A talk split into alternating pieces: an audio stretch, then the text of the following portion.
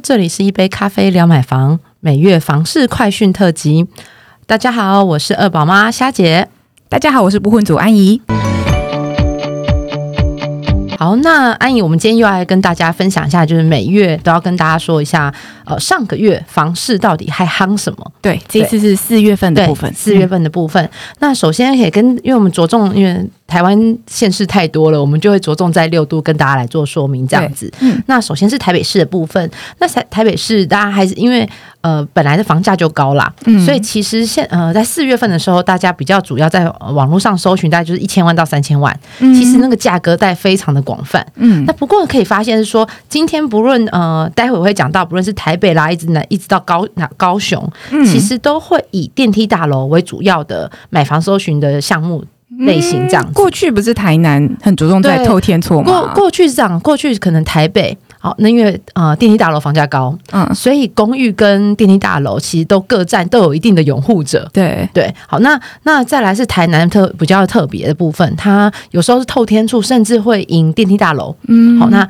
成为就是因为南部人可能都会比较喜欢住比较宽敞的房子，那他们的腹地也大啦，可以就是自己买地啦就盖起来，或者是说那边也有些建案，它其实都是比如说是呃一整个区域都是呃透天大楼。对，好不不一定是电梯大厦，透天案。在南部才看得到。很夯的透天案这样子，呃，台中郊区也有，有啊，桃园也有，台中大部分还是以都会区。的就是呃大型的电梯大楼的比较多，嗯，哦，那这次比较特别，其实嗯以往很少发生这样的事这样的状况，其实六都都会是以电梯大楼作为一个热门的住宅类型的搜寻，是大家都不想要爬楼梯了吗？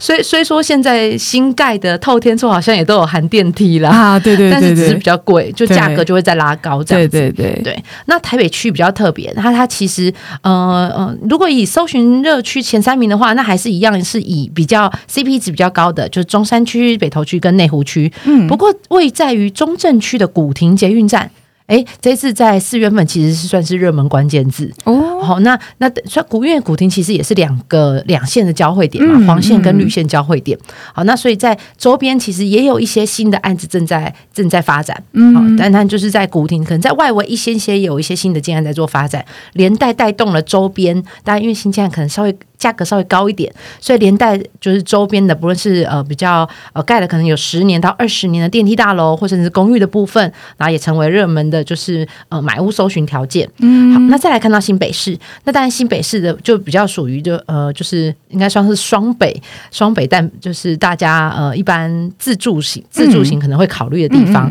所以总价带其实比较紧缩，其实在五百万到一一千五百万，然后是二到三房电梯大楼，就等于是以小家庭的概念作为买屋的首首选考虑。好，那那现在热门的区域呢，大概就是会集中在可能三重啦、新庄啦，好，那再就是淡水。的部分，嗯，淡水之前有吗？淡水有有时候会跳出来，嗯，但是。呃，但因为毕竟比较遥远，因为大大部分在双北，可能工作可能都会比较是在台北市工作，对。那所以当然会往郊区的话，还是会比较首选是离呃可能二三十呃三十分钟车程上下，嗯，近一点就可以近一点到台北市来做工作的这个区域这样子。那淡水其实如果说来到市呃市区的话，可能大概也要四十四十分钟到一小时的时间，稍微比较远的。嗯，那呃不过在呃在。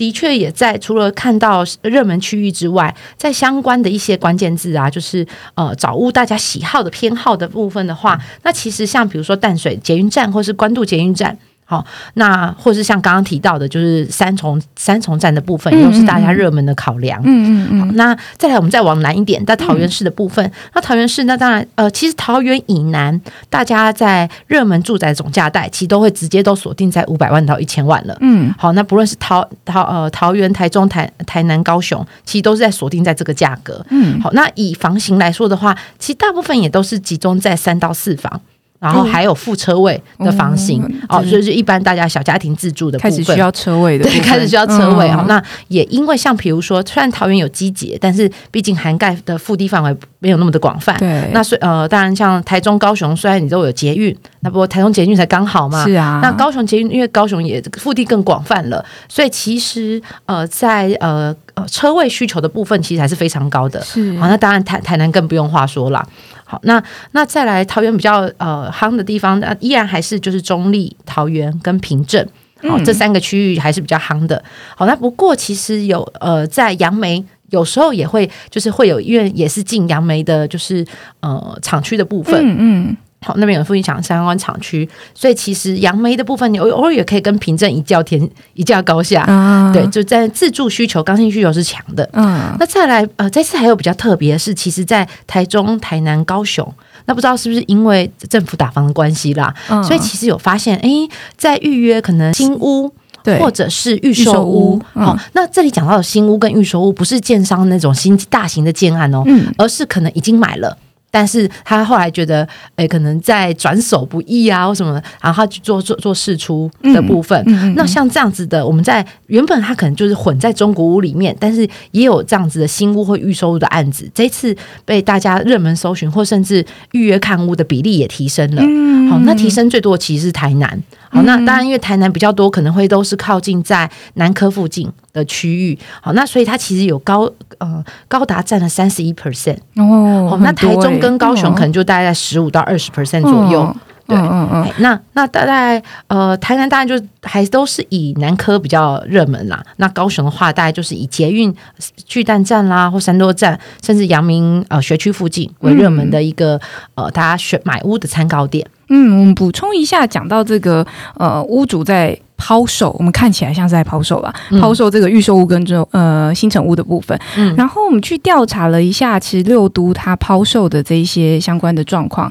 呃。大概刚刚讲到台中、台南、高雄，其实最明显。大概举几个例子跟大家说明一下。去年第四季哦，去年第四季台中的呃抛售这个预售屋跟新城屋的件数，在我们站上新增加的部分，不是原有的新增加的部分，去年四去年第四季加起来是八百九十八件，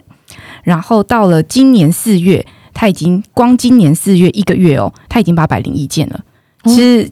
对比起来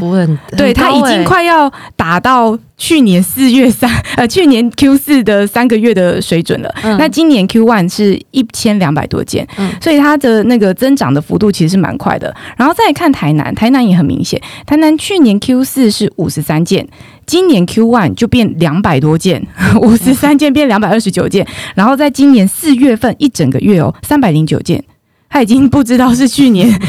Q 四累积的几倍了，这样子。好，高雄部分也是，高雄去年 Q 四是六十三件，然后今年 Q one 到三百多件，三百二二十六件。然后今年四月就到两百零五件，那我们再去看一下，其实呃，从去年大概十十一月开始，就官方的那个对于呃预售屋跟新城屋的稽查，其实是比较猛烈的哦。大家可能还有一点印象啊，呃，地震那个内政部啊，然后跟跟地方政府大动作去稽查预售屋跟新城屋，然后再来同年年底，就去年年底的时候，央行它又发布了那个扩大信用管制，哦，那时候是第一次嘛，然后今年又发布了一次，总共两次，然后再加上中间那个房地合一二点零的修正草案啊，然后再讨论一下囤房税啊等等的，这种种的讯息面上面看起来对这个新建案都很不利，嗯。然后也表现在我们中国屋的二手屋的市场上面，就也可能这些有有些屋主可能真的有一些压力啦，嗯，加上现在股市也不是很好，那其实还是呃，纵观四月的部分啦。嗯，虽然其实呃，跟刚刚那样一波又一波，一波一平又波又起的，打，不论是打房啦，或者是相关就是税率上的调整的部分，嗯。那以我们呃比较以中古屋为主的乐屋网来看，虽然说呃相较四月相较三月，其实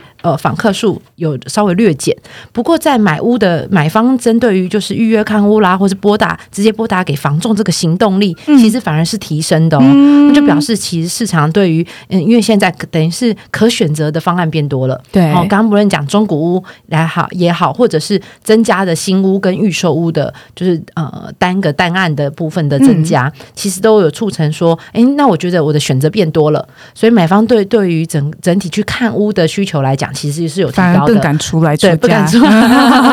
对，是。所以这样整体看起来，其实四月的状况是跟三月大致上是持平。嗯，这样 OK 好，那我们就静观其变，因为接下来还有七月的房地合一跟实价登录二点零都要上线了嘛、嗯所以五月六月其实都还要再观察起来。对有对。机会可能有更多的屋主拿房子出来卖，那买方就赶快进场喽，大家就可以趁此时来打。你有考虑要进场了吗？我我那个荷包可能不太够啊。